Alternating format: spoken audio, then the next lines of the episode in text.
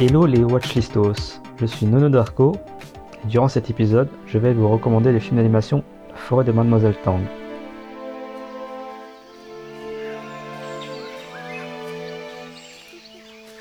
小呀，睇到不？目斋嘅朝显，成重正拉嘅闪灵，阿爹爱做嘅物件，名人卡财产，台正食黑。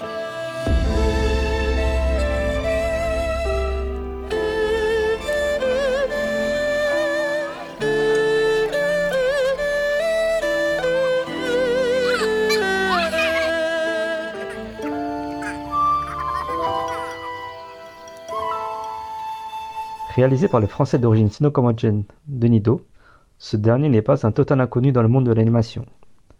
Il a notamment remporté le cristal du long métrage au Festival d'Annecy pour son premier film Funan en 2018. Et donc pour celles et ceux qui ne savent pas, le Festival international du film d'animation d'Annecy est le plus important festival dédié à l'animation. Et donc le cristal, c'est un peu l'équivalent de la palme d'or à Cannes. On va dire que c'est pas mal. Et donc Funan raconte l'histoire de sa propre mère qui tente de retrouver son petit garçon dont elle a été séparée durant le régime des Khmers rouges qui avait donc pris le pouvoir au Cambodge en 1975. Il avait donc déjà puisé au sein de sa propre histoire familiale pour faire son entrée dans le milieu de l'animation française. Et donc avec la forêt des Mademoiselle Tang, il va de nouveau explorer une autre facette de son histoire personnelle et de son identité, puisqu'il va raconter l'histoire d'une famille en Chine à travers six générations, se questionnant sur, durant plusieurs époques clés de l'histoire de la Chine, s'ils doivent rester dans leur village ou partir ailleurs et espérer trouver une meilleure fortune. Cette famille vit dans la ville de Swathao, qui se, situe tout à l'est de la province du Guangdong. Et donc cette histoire, c'est un peu celle des ancêtres de Denis Do, qui sont justement issus de la région de Swathao et qui l'ont quitté au début du XXe siècle pour émigrer au Cambodge, pays qu'ils ont fui ensuite durant le régime des Khmers rouges dans les années 70 pour arriver en France, pays où est donc né le réalisateur. Dans la forêt de Mademoiselle Tang, Denis va explorer les us et coutumes de la communauté Techiu. Les personnages vont donc parler en Techiu, qui est une langue complètement différente du chinois mandarin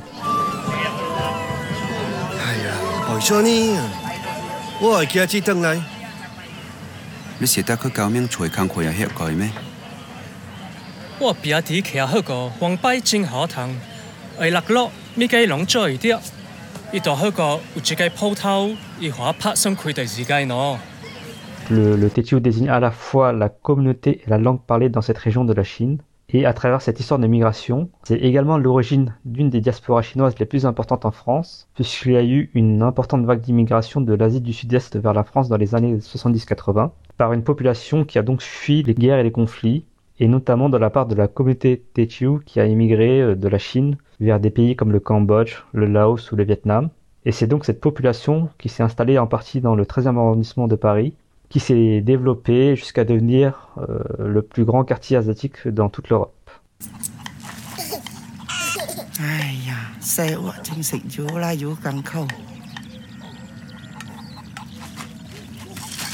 Et donc pourquoi est-ce que je recommande la forêt de Mademoiselle Tang? Hormis sa symbolique et sa charge historique qui raconte une facette importante de l'immigration en France, c'est aussi et surtout un film à la très belle direction artistique, avec des décors composés d'aplats de couleurs, décrivant une Chine rurale à travers plusieurs époques, dans un style qui n'est pas sans rappeler la, direction artistique de, du jeu vidéo euh, Zelda Breath of the Wild. Et le trait minimaliste et la richesse des décors sont vraiment l'un des points forts du film. On peut y admirer des vieilles maisons traditionnelles chinoises du 19e siècle, mais aussi la forêt environnante. Et si on aime la nature, c'est vraiment un, spectacle apaisant et reposant à, re- à regarder. L'autre point fort, c'est aussi la musique composée par Thibaut Kiens Agyeman, j'espère que j'ai pas trop écorché son nom, dont les notes de ces thèmes resteront longtemps dans vos oreilles après le visionnage du film. Et euh, c'est assez dur de ne pas verser sa petite larme à la fin, donc prévoyez les mouchoirs.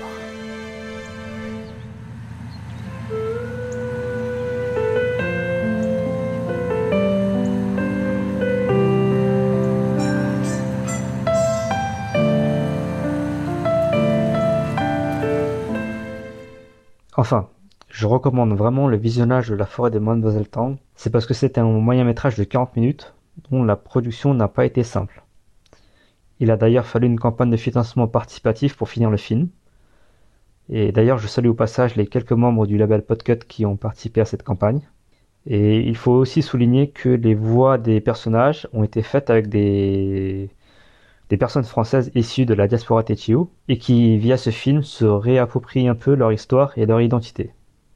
Euh, D'ailleurs, euh, ce film a été projeté en Chine dans la région de Swathao, lieu où donc se déroule euh, l'histoire, et la réception a été très très chaleureuse, le public soulignant la capacité d'une personne issue de la diaspora qui n'a jamais mis les pieds sur la terre de ses ancêtres à avoir réussi à transmettre les sentiments profonds que peuvent ressentir la population de cette région face à leur histoire et à leur attachement à leur terre.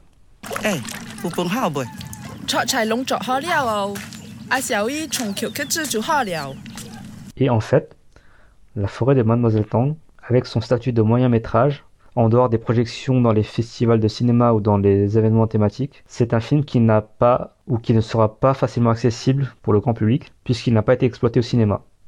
Et donc a priori il ne sera pas disponible sur les sites de streaming comme Netflix ou OCS. Et s'il est disponible en ce moment sur Arte Replay, c'est parce que le film a été sélectionné pour le César 2024 dans la catégorie meilleur court métrage d'animation. Donc si jamais vous avez des gens dans votre entourage qui sont dans le milieu du cinéma et qui ont le droit de vote pour les Césars, c'est le moment de les encourager à regarder ce film, car c'est sans doute la première fois qu'un film français se déroule en Asie, avec des personnages asiatiques qui parlent leur, propre langue lo- locale. C'est sans doute la première fois qu'un tel film soit sélectionné pour les Césars.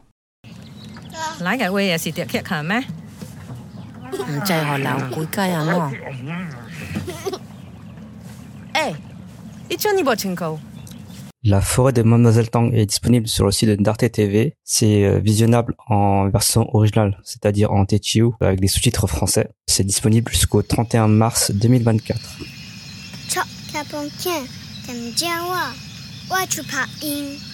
哎，个达步脚改歹哦。嗯。